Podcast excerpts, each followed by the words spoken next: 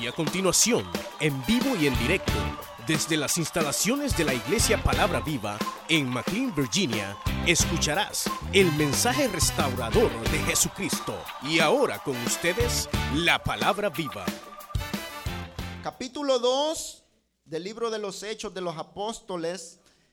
Una porción bien conocida, hermanos, hemos predicado eh, eh, este mensaje en más de alguna ocasión allá en el sector, en la zona. Y ha sido de mucha bendición y yo creo, hermanos, que Dios nos va a bendecir esta mañana. ¿Cuántos lo creen? Nos sentimos contentos, hermanos. Hay un buen grupo de hermanos y de hermanas eh, eh, eh, esta mañana, hermanos. Eso es muestra de que el trabajo que estamos haciendo allá en las zonas, en las células, en los sectores, hermanos, está dando fruto. Creemos que Dios está con nosotros, hermanos. Así que, libro de los Hechos, capítulo 2, versículo 42, ¿lo tienen, hermanos? Capítulo 2, verso 42. Si hay alguien que no tiene Biblia a su lado, eh, comparta la lectura esta mañana para que todos seamos partícipes, hermanos. Y la palabra dice, y perseveraban en la doctrina de los apóstoles, en la comunión unos con otros, en el partimiento del pan y en las oraciones. Y sobrevino temor a toda persona y muchas maravillas y señales eran hechas por los apóstoles. Todos los que habían creído estaban juntos y tenían en común todas las cosas y vendían sus propiedades y sus bienes y los repartían a todos según la necesidad de cada uno. Y perseverando unánimes cada día en el templo y partiendo el pan en las casas, comían juntos con alegría y sencillez de corazón, alabando a Dios y teniendo favor con todo el pueblo. Y el Señor añadía cada día a la iglesia los que habían de ser salvos. Vamos a orar, hermanos, pero yo quiero que oremos de verdad, hermanos. Y no ore para que Dios bendiga su palabra, porque de hecho que la palabra de Dios es bendita, hermanos. Sino que usted ore para que Dios abra su mente, para que Dios abra su corazón, para que Dios, hermanos, mientras la palabra es predicada, pueda moverse en medio nuestro y pueda libertar al cautivo, pueda sanar al enfermo, pueda restaurar al que está oprimido, porque yo creo que Dios lo puede hacer esta mañana. ¿Cuántos lo creen? Pues oremos, buen Dios y Padre que estás en el cielo. Señor, esta mañana delante de tu santa y bendita presencia estamos. Señor, como tu pueblo que somos, pueblo que ha sido comprado a precio de sangre, pueblo el cual tú redimiste, Señor, de pecado allá en el Gólgota, en la cruz del Calvario. Y ahora, Señor, nos unimos a una sola voz, en un mismo sentir, para rogarte que nos hables esta mañana, oh Dios eterno, en el nombre poderoso de Jesús, háblanos, ministranos por medio de tu palabra, Señor eterno, que mientras tu palabra es predicada, tu espíritu de gracia se pueda mover, Señor, en tu pueblo. Y aquel que ha venido con problemas, con necesidades, con angustia, Señor, ahora tu palabra sea el aliciente, sea ese ungüento que viene del cielo y seas tú dando respuesta. Ahora yo declaro, Padre, por tu palabra, que cosas grandes tú vas a hacer esta mañana Ahora yo declaro, Padre eterno, que cosas especiales tú vas a hacer. Mira estas peticiones que han venido a este altar. Oh Dios mío, sana, sana Señor. Mi hermano Maximiliano Martínez, yo lo pongo en tus manos. Yo con tu sangre lo cubro y declaro que él ha sido sano por tu llaga, Señor. En el nombre de Jesús, háblanos esta mañana, Señor. En tu nombre, Padre. Gracias, Señor. Amén, Señor y amén. Gloria a Dios. Pueden sentarse, hermanos. Dele la mano al que tiene al lado y dígale bienvenido esta mañana. Pero dele la mano, salúdelo de verdad, hermano.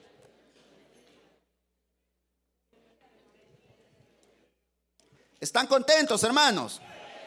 Qué bueno, hermanos. Eh, eh, David decía, yo me alegré con los que me decían, a la casa de Jehová iremos. ¿Por qué? ¿Sabe por qué? Porque David había comprendido, hermanos, que en la casa de Dios hay bendición. Así como la bendición que Dios ha puesto esta mañana en este lugar. Por lo tanto, regálele un aplauso bien fuerte al Señor esta mañana.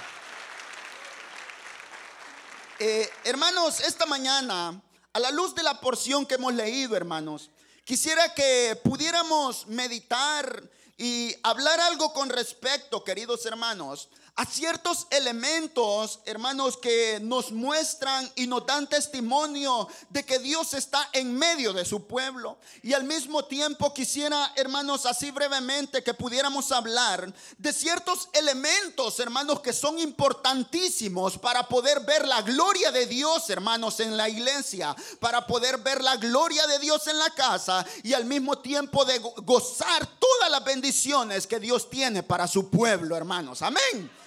Eh, eh, hermanos, número uno, yo quisiera comenzar diciéndoles y recordándoles algo, algo que nosotros como predicadores, como hombres de Dios, que tenemos la oportunidad, hermanos, de pararnos en lugares como este y que el Señor nos ha dado el gran privilegio y la gran responsabilidad de ser portadores de buenas nuevas de salvación. Hermanos, eh, y eso que yo quisiera decirles y recordarles es que el Dios que nos ha llamado, el Dios, hermanos, que nos ha tomado por hijos, el Dios que está en medio nuestro esta mañana, el Dios al cual adoramos, el Dios al cual predicamos, el Dios al cual, al cual servimos, es un Dios todopoderoso, es un Dios que no hay nada imposible para él, es un Dios que merece toda la gloria y toda la honra, porque déjeme recordarle que el mundo y la humanidad, hermanos, se ha ido en pos de muchos dioses, existen un sinnúmero de dioses, pero usted y yo sabemos que son dioses falsos, que son dioses que no sirven para nada.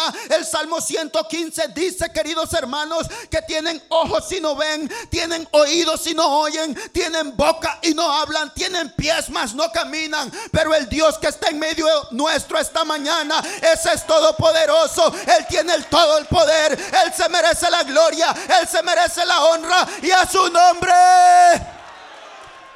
Sí, hermanos.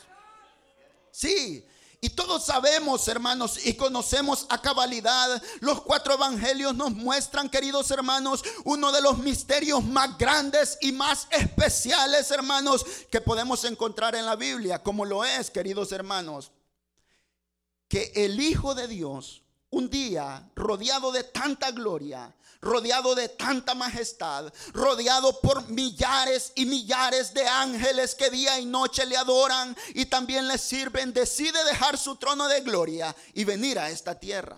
Todos conocemos, queridos hermanos, cómo Jesús un día, hermanos, toma la determinación de poder venir a esta tierra y tomar forma de hombre. Todos lo conocemos. Es más, el día de ayer en las células veíamos ese tema, ¿sí o no?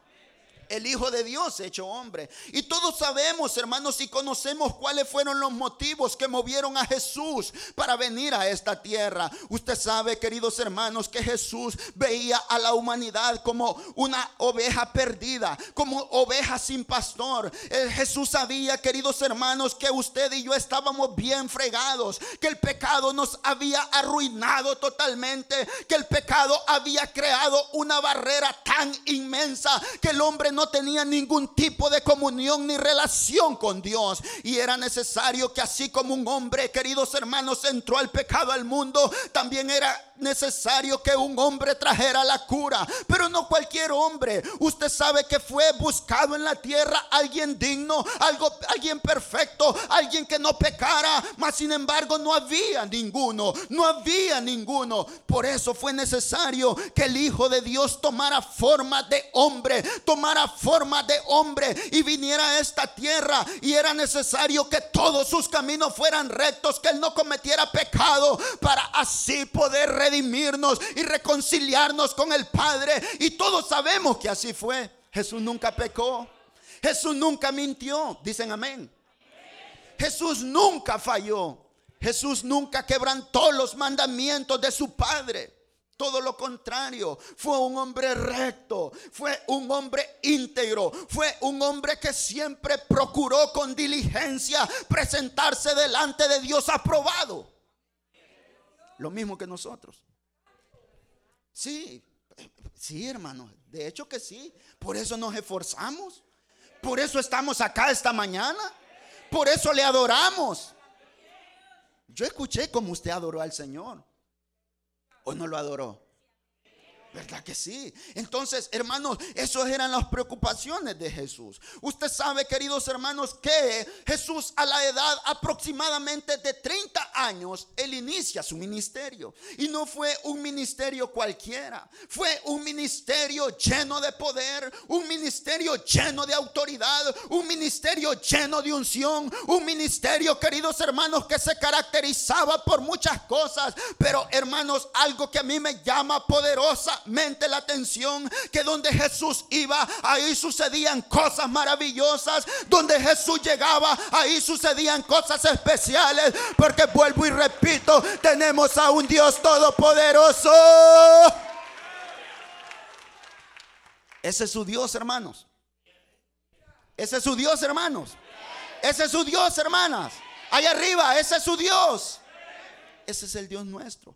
Y todos sabemos, hermanos, tres años y medio aproximadamente dura el ministerio de Jesús. Y Él llama a doce hombres. Él llama a doce hombres para poder, hermanos, disipularlos, para poder enseñarles la palabra, para poder instruirlos, hermanos, en las verdades de los cielos. Y a la postre, estos serían los que continuarían el ministerio de Jesús. Ahora, hermanos, por tres años y medio, estos hombres caminaron a la par del maestro. Estos hombres confiaban plenamente en él. Hermanos, estos hombres se apoyaban plenamente en él. Estos hombres, queridos hermanos, no sabían otra, hacer otra cosa más que caminar al lado de Jesús. Ellos se habían acostumbrado tanto, queridos hermanos, que su confianza estaba totalmente en él. Ellos se habían acostumbrado tanto y se habían apegado tanto al maestro, queridos hermanos, que dormían con él, caminaban con él. Hermanos, e, ellos veían con sus propios ojos cómo Jesús, hermanos, era capaz de sanar a los enfermos de levantar a los muertos, de predicar la palabra con la autoridad que ellos lo hacían, queridos hermanos. Y de igual manera ellos habían aprendido y habían recibido parte de la autoridad que el Señor les había, que, que el Señor tenía y se las había dado a ellos. Hermanos, y ahora resulta que está caducando o está llegando a su fin el ministerio del Señor aquí en la tierra. Hermanos, y dice la palabra, y usted encuentra en los evangelios que por aproximadamente tres veces el Señor les anuncia su muerte.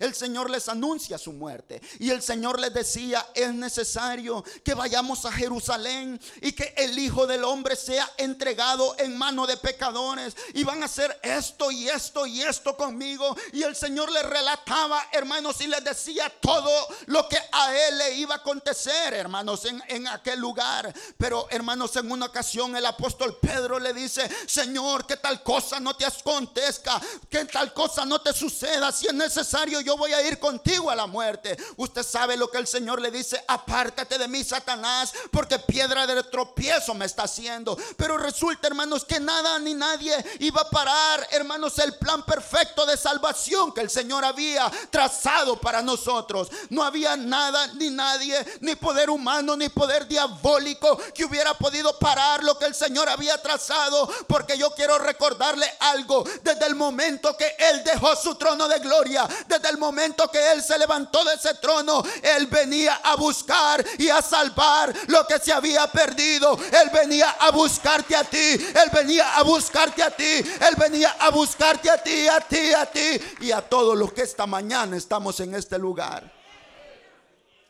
Estábamos perdidos. ¿Sí o no? Piense por un momento cómo era usted o qué manera de vivir usted llevaba antes de venir a los pies de Cristo, hermanos. Una vida de desgracia, hermano. Una vida de miseria. Una vida, hermanos, de falsedad. Una vida totalmente, hermanos, deplorable. La pregunta es, ¿usted quisiera volver a esa vida? Levante la mano el que ahora es cristiano y, y dice, yo quisiera regresarme atrás. Nadie, nadie. Nadie que verdaderamente haya conocido a Jesús. Nadie que verdaderamente haya conocido el amor, el poder restaurador que hay en el Evangelio, desea volver atrás. Porque hermanos, ahora en Cristo tenemos felicidad, ahora tenemos alegría, ahora hay paz, ahora hay gozo, ahora hay bendición de lo alto, ahora hay poder, hay autoridad en nuestra vida. Gracias a Cristo, a su nombre. Sí pero les anuncia su muerte. Y ellos, hermanos, era natural que al escuchar aquel mensaje, que al escuchar aquella noticia, hermanos, fue como un balde de agua fría para aquellos hombres. Sí, me imagino que su cara les cambió drásticamente, porque como lo dije hace un momento, ellos se habían, hermanos, acoplado totalmente, hermanos, a la protección y a la cobertura del Hijo de Dios. Pero resulta que el Señor antes de irse les da una promesa el Señor les da una promesa. Y la promesa que el Señor les da es una promesa que usted y yo conocemos. Como lo es, hermanos, eh, y el Señor les dice y les anuncia acerca del advenimiento de la tercera persona de la Trinidad Divina. El Señor les dice, sí, es verdad, yo me voy a ir, yo voy a partir de esta tierra, pero yo no los voy a dejar huérfanos. Yo voy a rogar al Padre para que les envíe a otro consolador. Y resulta que ese consolador va a estar con ustedes. Y ese consolador los va a guiar hacia toda justicia y hacia toda verdad. Y nunca los va a dejar solos. Nunca los va a dejar solos, hermanos. Yo quiero recordarte algo, iglesia amada del Señor. Esa misma promesa es la misma que usted y yo hemos recibido. Esa misma tercera persona de la Trinidad Divina es la que se pasea en medio nuestro. Es la que te acaricia cuando tú le alabas. Es la que te fortalece en medio de las pruebas. Aun cuando ya no tienes fuerzas para seguir y levantas las manos al cielo. Él es el que te anima. Él es el que te fuerza. Él es el que te dice, yo estoy contigo, yo estoy contigo, yo estoy contigo. ¿Usted lo cree, hermano? ¿Usted cree que el Señor está con usted? ¿Usted cree que el Espíritu está con usted? ¿Por qué andar tristes entonces? De verdad, eh, hace un momento yo les dije que ustedes habían, pero no adoraron nada, hermano. De verdad. Y el problema no es del que está aquí al frente. El problema somos hermanos cada uno de nosotros. Porque sabe una cosa, hemos puesto la mirada en cosas superficiales. Cuando venimos acá, desde que cruzamos por esas puertas, tenemos que venir con la expectativa que algo grande Dios va a hacer en medio de nosotros. Desde que entramos por esa puerta, desde que usted dobla sus rodillas o ora ahí en esa banca, usted tiene que tener la certeza que no estamos delante de cualquier hombre, que no venimos a adorar a cualquier persona venimos a adorar al Todopoderoso, aquel que todo lo puede, aquel que todo lo sabe, aquel que hasta este momento te ha sostenido.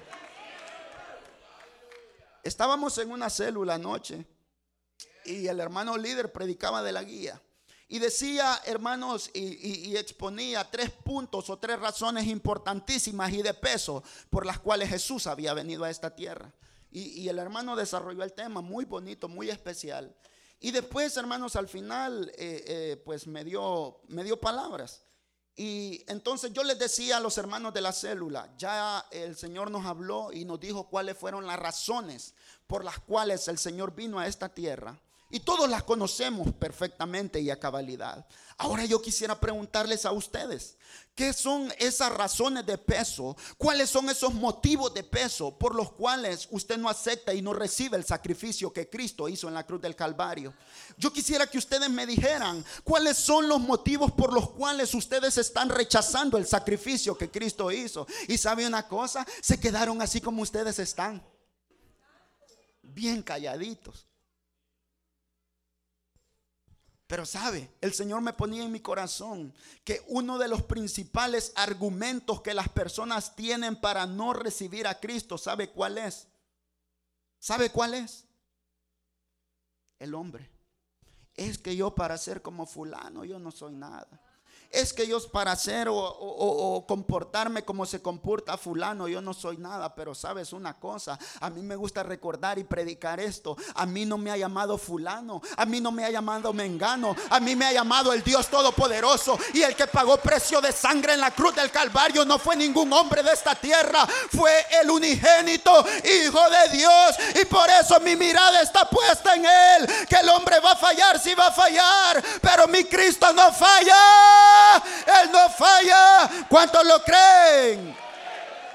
Sí, hermano. Y, resulta que aquellos hombres, hermanos, habían puesto su total confianza en el unigénito Hijo de Dios. Y por lo tanto, ellos no fueron, hermanos, defraudados. Cuando tú confías con todo tu corazón en el Señor, cuando tu confianza plena está puesta en el Hijo de Dios, en su sacrificio, déjame decirte que tú no vas a ser avergonzado.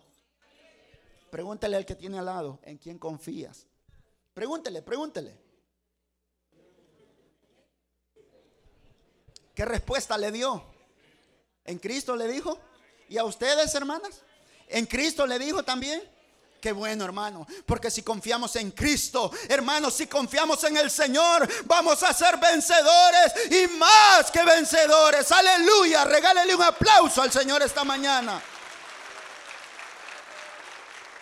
Gloria a Dios. Ya vimos, hermanos, que el Señor les da una promesa.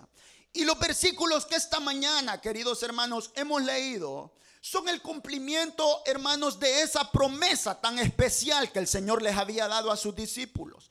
Hermanos, el capítulo 1 del libro de los Hechos nos narran, hermanos, ese momento glorioso en los cuales, hermanos, aquellos 120 hermanos, aquellos 120 hermanos estaban congregados y reunidos en lo que se conoce como el aposento alto. Dice la palabra del Señor que ellos estaban ahí y dice que de repente, hermanos, la gloria de Dios llegó a aquel lugar. Dice que todos estaban sentados orando, adorando al Señor cuando un viento recio estromeció aquella casa y dice la Biblia que fueron repartidas lenguas como de fuego y la gloria de Dios llenó aquel lugar esa misma gloria que va, está cayendo en este lugar, esa misma gloria que tú estás sintiendo, esa misma gloria que ahora va a hacer cosas grandes en tu vida, esa misma gloria que ahora si tú has venido enfermo te va a sanar, esa misma gloria que ahora si tú has venido atado, hoy vas a ser libre, esa misma gloria que quizá las preocupaciones te tienen atolondrado, atormentado, esa gloria te la va a quitar. Por eso el Señor dice, vengan a mí los que están trabajando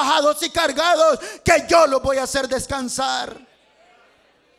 Levante la mano los cansados. No hay. Yo sé que sí hay, pero Dios te va a dar descanso esta mañana. Y resulta, queridos hermanos, que ahora, eh, hermanos, el cumplimiento de esa promesa es palpable. Y ahí, hermanos, en medio de aquella iglesia comenzaron a suceder cosas, eh, hermanos, que no eran normales.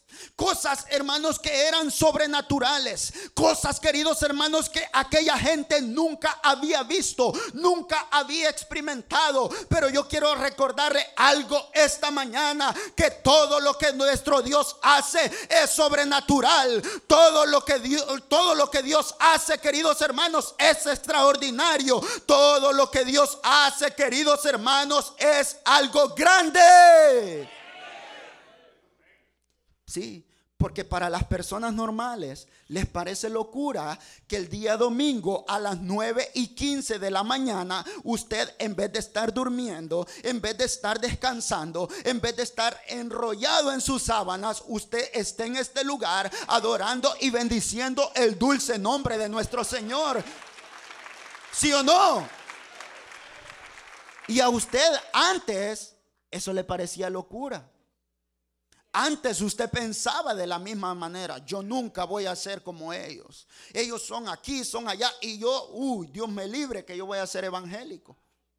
Y le parecía una gran locura y le parecía algo imposible. Pero es que lo que es imposible para el hombre, posible es para nuestro Dios, hermano. Él es capaz de cambiar la mente, Él es capaz de cambiar el corazón, Él es capaz de hacer, hermano, lo que el hombre no puede hacer. ¿Lo cree? Y aquellos, aquellas personas, dice, mire, y perseveraban en la doctrina de los apóstoles, en la comunión los unos con otros, en el partimiento del pan y en las oraciones. Y sobrevino temor a toda persona, y muchas maravillas y señales eran hechas por los apóstoles. Hermanos, si hay algo que tiene que caracterizar al pueblo de Dios, si hay algo que tendría que caracterizar, hermanos, a los hijos de Dios, esto es, hermanos, que nosotros somos capaces o tendríamos que ser capaces de hacer las mismas maravillas y prodigios que estos hombres de Dios hacían. Porque tenemos al mismo Dios. Porque el mismo Dios que predicaba Pedro es el mismo Dios que yo le estoy predicando a usted. Porque el mismo Dios que llamó a Pablo es el mismo que lo ha llamado a usted, a usted y a usted allá arriba y también me ha llamado a mí. Porque el mismo Dios, queridos hermanos, tenemos. Y eso tendría que caracterizarnos. Pero ahora, hermanos, yo les hago una pregunta. A mí me dijeron que fuera breve, yo voy a ser bien breve. Hermanos, yo les hago una pregunta. ¿Será que lo mismo que pasaba en medio de aquella iglesia, hermanos, primitiva, es lo mismo que pasa en medio nuestro? Siendo sinceros, ¿sí o no? ¿Será que el mismo mover glorioso del Espíritu Santo es el mismo que se mueve en esta iglesia o en la iglesia en general actual, hermanos? ¿Será el mismo? Siendo realistas, hermanos, no, no mienta. Ahora, pensemos, ¿qué será lo que impide ese mover glorioso? No solo en la iglesia, sino también en nuestra casa, también en nuestras zonas, también en nuestro sector. ¿Qué será lo que está impidiendo, queridos hermanos, que las manifestaciones gloriosas de Dios sucedan en medio nuestro? ¿Sabe? ¿Sabe cuál es el primer problema? El primer gran problema por el cual Dios no se mueve en medio nuestro. Porque muchos de los que nos paramos en lugares como estos, estamos buscando la gloria para nosotros. Estamos buscando que nuestro nombre sea exaltado. Y aquí, hermanos, el único nombre que tiene que ser exaltado es el nombre del unigénito Hijo de Dios. Aquel que fue capaz de ir a la cruz del Calvario para salvarnos, para libertarnos, para restaurarnos. Él merece toda gloria. Él merece merece toda honra, Él merece toda la alabanza, a Él la gloria, a Él la honra, a Él el poder, a Él la majestad, a su nombre.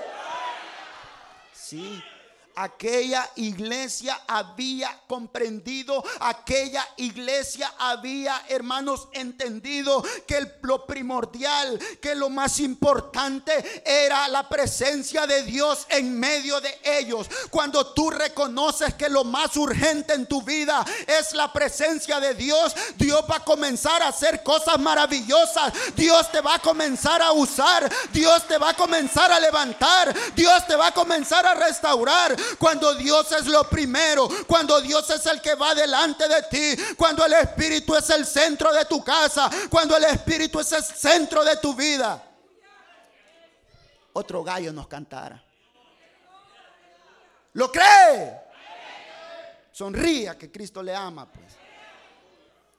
Sí, hermano, aquella iglesia había comprendido, hermano, que, todo lo que sucedía, que todo lo que pasaba, no era por la capacidad de los apóstoles, no era, queridos hermanos, por las capacidades humanas, era porque Dios estaba en medio de ellos, era porque Dios estaba haciendo cosas grandes en medio de ellos, hermano.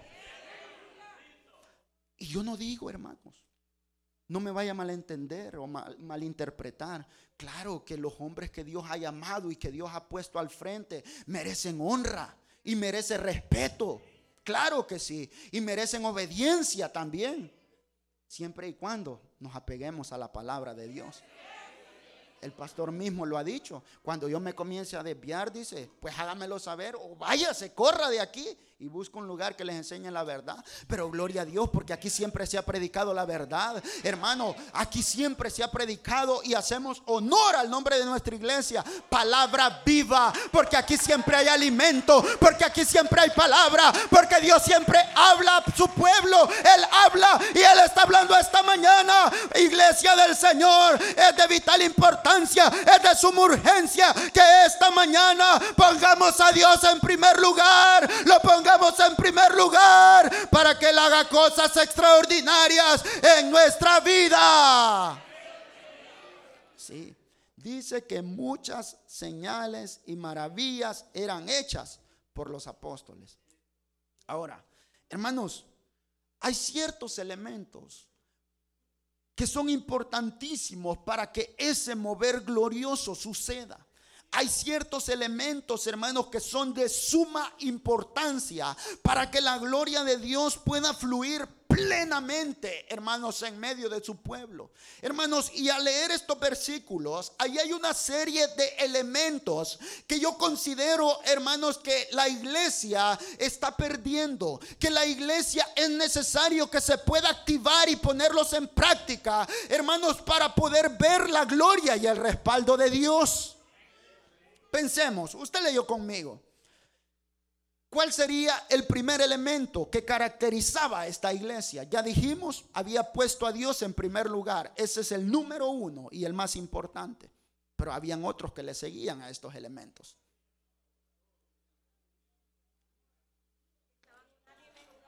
He ahí, he ahí el punto. He ahí el punto. Esta iglesia tenía todas las cosas en común y había una unidad extraordinaria. Y sabe una cosa, Dios se agrada de eso. A Dios le agrada que su pueblo esté unido. Porque yo quiero recordarle algo, hermano. La misma sangre que me lavó a mí lo ha lavado a él. La misma sangre lo ha lavado a él. La misma sangre lo ha lavado a él. Somos un solo pueblo. Somos un solo cuerpo. Somos una sola iglesia. Y aquí no hay tales yo soy de la zona 3 y usted de la 4, usted de la 5 y yo de la 2. No, somos parte del mismo cuerpo y para ver la gloria de Dios tenemos que comenzar a unirnos, a caminar en unidad. Usted sabe lo que dice el Salmo 133. Mirad cuán bueno y cuán delicioso es habitar los hermanos juntos y en armonía. Y ese capítulo termina diciendo, porque ahí envía Jehová bendición y vida eterna. ¿Qué ha venido buscando usted esta mañana?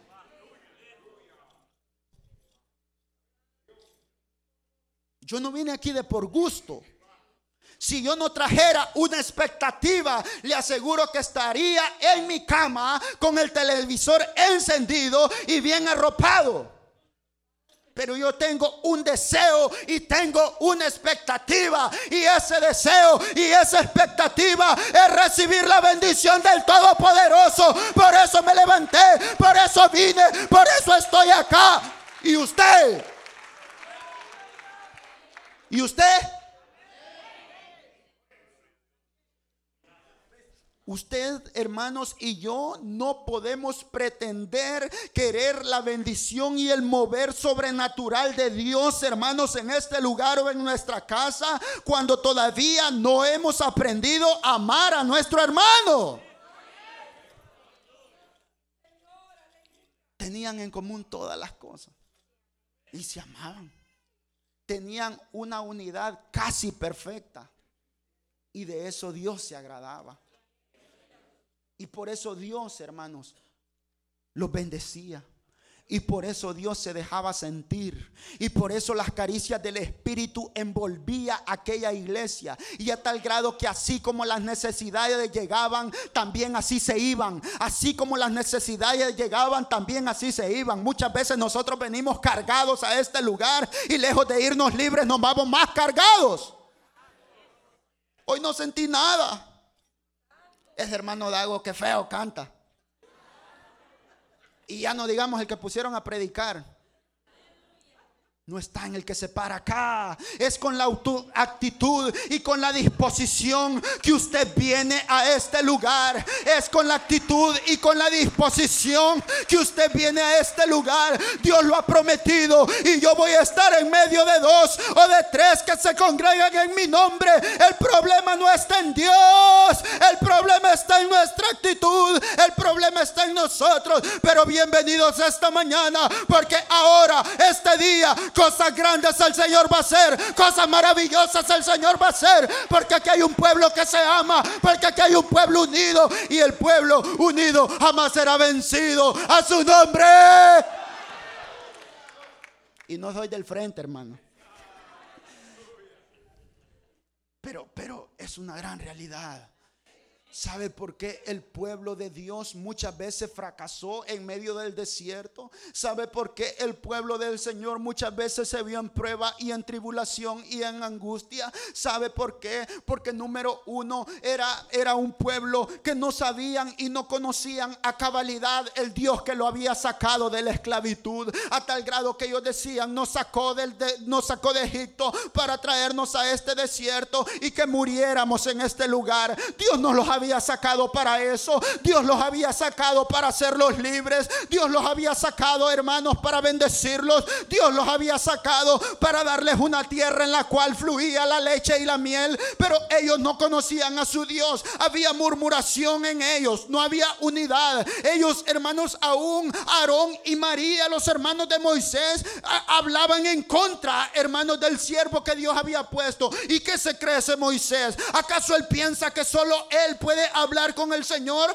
¿Acaso Él piensa que solo Él puede ser el libertador? No, si nosotros también podemos. Y de repente se levanta un tipo ahí llamado Coré que se cree que era primo hermano de Moisés y comienza a decir, ¿y qué le pasa a ese mentiroso? ¿Y qué le pasa a ese charlatán? Si también Dios me puede usar a mí, si también yo puedo hacer sacrificio, si también yo puedo tomar el lugar de Moisés. ¿Usted sabe qué pasó con Coré y su familia? ¿Cómo los mató el Señor? Agárrese de la banca, no se vaya a abrir la tierra ahorita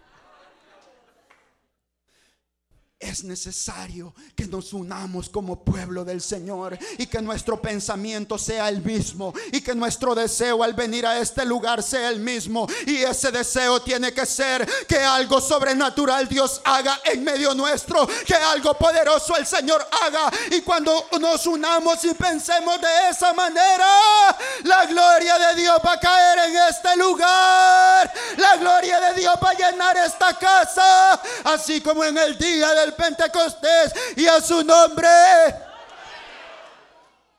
Hermano, porque quiero hacer énfasis en esto y quiero recalcarlo y que a usted le quede claro.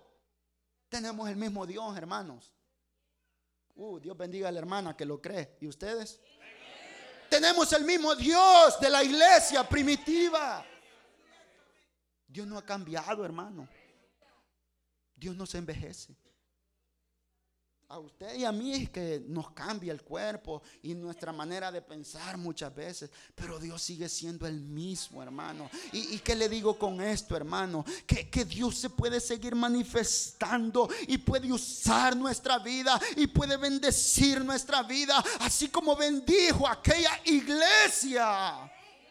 Pero tenemos que poner en práctica estos principios, hermanos, para ver la gloria de Dios en nosotros eran unidos. Y mire y dice, y perseveraban en la doctrina de los apóstoles, en la comunión los unos con los otros. Hermanos, esto a mí me muestra a simple vista que ellos estaban sujetos a la autoridad de aquellos hombres que Dios había puesto al frente. Y sin ningún temor, ellos tenían, hermanos, la capacidad de, al ver al hermano fregado, al ver al hermano arruinado, al ver al hermano en bancarrota, ellos tenían, hermanos, la capacidad sin ningún temor de poder vender sus propiedades, traerla a los pies de los apóstoles y que los apóstoles repartieran, hermanos, de acuerdo a la necesidad de cada quien, hermanos, porque ellos sabían que eran hombres de Dios. Muchas veces no vemos la gloria de Dios, muchas veces no vemos el mover de Dios, muchas veces, queridos hermanos, no vemos vemos la presencia viva de Dios en nosotros porque tenemos prejuicios, porque tenemos hermanos pensamientos malos que tenemos que desechar. ¿Y quién es ese? ¿Y por qué ese se merece que esté en la posición de honra? ¿Sabe una cosa? Les voy a ser bien sincero. Hubo un tiempo que yo tenía esos mismos prejuicios y yo pensaba de esa misma manera y que Dios me perdone. Y de hecho que ya me perdonó, yo pensaba, si yo tengo más capacidad, pero sabe una cosa, me quise exaltar y Dios me humilló. Y es que es una gran verdad queridos hermanos. Todo aquel que se exalta, Dios lo humilla. Todo aquel que se exalta, Dios lo humilla. No es a tu tiempo, es al tiempo de Dios que vas a recibir exaltación. No es a tu tiempo. Hay que someternos a las autoridades para que Dios se agrade de eso y podamos ver la gloria de Dios. ¿Lo quiere o no lo quiere? Dios tiene la bendición así. Como dijo el pastor el miércoles o el domingo, no recuerdo, en nuestras narices está. Así, pues casi la puede morder, hermano. La bendición de Dios está ahí. Solo basta, hermanos, creer, hermanos, y cambiar ciertas actitudes, quitarnos ciertas garrapatas que nos estorban para poder ver con nuestros ojos lo que Dios ha...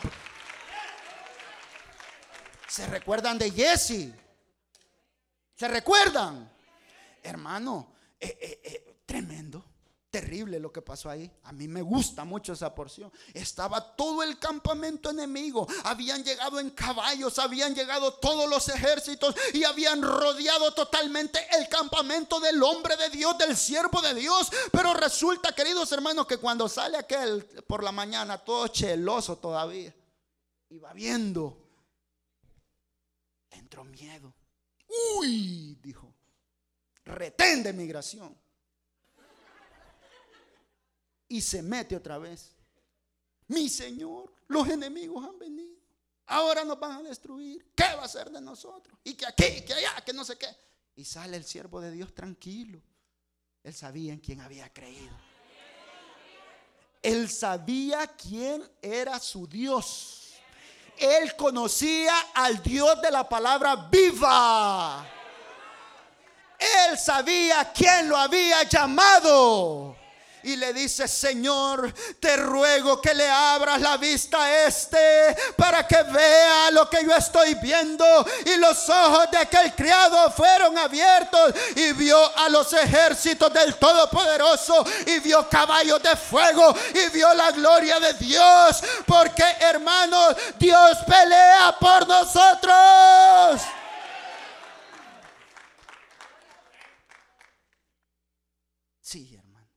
Unidad. Unidad. Unidad. Reconocer y sujetarse a las autoridades que Dios ha puesto. Y con este voy a terminar. Algo que dije al principio. Poner a Dios en primero. Cuando es Dios el que te va guiando cuando es el Espíritu el que te va guiando, tú vas directamente hacia la bendición. Tú vas directamente hacia la victoria.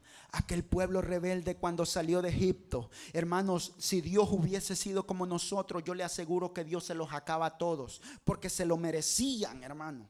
Se lo merecían. ¿O no? Blasfemaron en contra de Dios blasfemaron en contra del cielo. Mejor volvámonos a Egipto. Yo todavía me acuerdo aquellas cebollas que me comía. Yo me, todavía me acuerdo de aquellos puerros, de aquellos ajos. Qué tremendo, qué bendición había en Egipto. Pero se les había olvidado que eran esclavos. Y ahora, queridos hermanos, estaban viviendo un momento de prueba. Pero eso no iba a ser eterno. La bendición estaba delante de ellos. La bendición les esperaba, queridos hermanos. Pero sabe una cosa, aún ante tanta rebeldía, aún ante tanta blasfemia, aún ante tanto, hermano, renegar y renegar, Dios era tan bueno que dice la palabra palabra del Señor en el libro de Éxodos que cuando aquel pueblo iba caminando en aquel incesante sol del desierto, dice que Dios en su bondad, Dios en su benevolencia, queridos hermanos, hacía descender una nube bien bajita para que aquella nube cubriera, hermanos, al pueblo de aquel calor infernal que había en aquel lugar, para que aquella nube, queridos hermanos, les diera frescura y que no perecieran en medio de aquel desierto. Por un momento, hermanos, metámonos a ese cuadro. Pensemos, estaban pasando un momento de prueba, estaban pasando un momento de angustia. ¿Qué hay en el desierto, hermano? Acuérdese, no creo que ya se le haya olvidado. Sí, yo me recuerdo, hermanos, hace unos 10 años atrás, cuando yo venía por aquel lugar, hermanos, un calor de día, un, un calor terrible. Y en la noche un frío, hermano, bárbaro. Y allá a lo lejos se escuchaban aullar a los coyotes. Uh, a mí me daba miedo, hermano. Y si a esto le suma, hermano, las bestias, le suma, hermanos, eh, todas las inclemencias del tiempo, es algo terrible, es algo, hermanos, eh, algo feo, ¿sí o no? O ya se le olvidó, hermano. Muchos de los que estamos acá pasamos algo similar. Usted no nace acá. La cara de pupusa lo delata. Sí, sí, hermano. Pero, pero la cuestión es la cuestión es que aquel pueblo no pereció.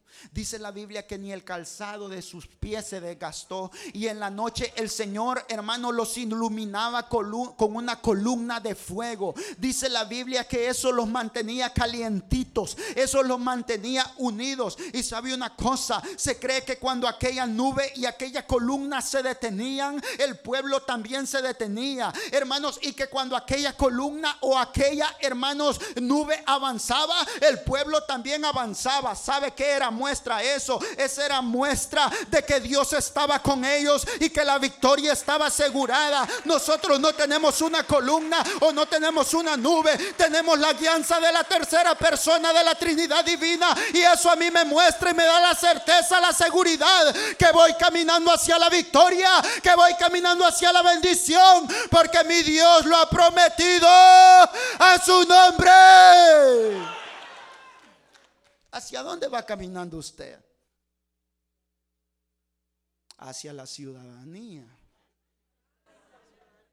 Procure que sea la celestial. Hermano, un, mover glorioso. Y, hermanos, y no era que aquel pueblo no tuviera problemas. No. ¿Usted sabe por qué ellos se reunían en las casas? ¿Quién sabe por qué eh, la iglesia primitiva se reunía en las casas? ¿Persecución de quién? De Tron. Se reunía por la persecución del imperio romano se reunía por la persecución del imperio romano. Los buscaban para matarlos. Hermanos, los agarraban y los echaban en los coliseos y las fieras y los leones se hartaba a todo aquel que decía ser cristiano. Pero a mí me, me llena de gozo. ¿Sabe por qué? Porque a pesar de que ellos sabían que por su fe podían morir, que por su fe podían ser devorados por las bestias, ellos no cesaban de predicar y de anunciar el evangelio de nuestro Señor Jesucristo. Ellos no se quedaban, ellos seguían, ellos no se detenían, ellos seguían avanzando hacia la victoria, ellos seguían anunciando las grandezas del que los había llamado de las tinieblas a la luz admirable. Hermanos, lo que usted y yo estamos pasando en este tiempo no se compara a lo que aquellos hombres y mujeres de Dios pasaron. Ahí si había persecución. A mí no me importa lo que diga ese viejo que está en la Casa Blanca. A mí lo que me importa es lo que la palabra me enseña. Y la palabra me enseña que Él tiene cuidado de mí. Él tiene cuidado de mí. Él tiene cuidado de mi familia, de mis hijos. Y a su nombre. Sí, hermano. Y usted preocupado. No, qué bárbaro. Sí. Tenga cuidado. ¿Se recuerdan lo que nos predicaba el pastor? El miedo ata, hermano. El miedo se vuelve lazo. ¿Por qué usted va a tener miedo, hermano? Sí, es verdad que el hombre está en eminencia. Sí, es verdad que Dios es el que quita y el que pone. Pero sabe una cosa, el que puso a ese tipo, hermano, es el Todopoderoso. El que puso a ese tipo es mi papá. Y él pelea por nosotros. Y él sabe que los que aman a Dios, todas las cosas les ayudan a bien. Sí, hermano. Aún en los momentos de prueba podemos ver la gloria de Dios. Aún en los momentos de persecución podemos ver la gloria de Dios. Yo no sé cómo tú has venido esta mañana. Yo no sé qué es lo que te agobia a ti esta mañana. Yo no sé qué es lo que te preocupa a ti esta mañana. Yo no sé, quizá la situación que se vive, el ambiente de miedo que se vive. Hermano, la cosa no se va a arreglar mientras como pueblo del Señor nos, no nos unamos. ¿Han oído hablar, hermanos, de, una ciudad llamada Nínive? Con esto termino. Llegó juicio, palabra de juicio, va a ser destruida, si no se arrepienten va a ser destruida. Dice la palabra que cuando aquel rey escuchó la, palabra que Jonás había llevado, hermanos, desde el más pequeño hasta el más grande, desde el rey hasta el más pobre, desde el más gordo hasta el más flaco, se humillaron delante del Señor y el Señor que bueno escuchó su súplica y no hubo juicio, no hubo destrucción en aquel momento, sino que Dios tuvo misericordia.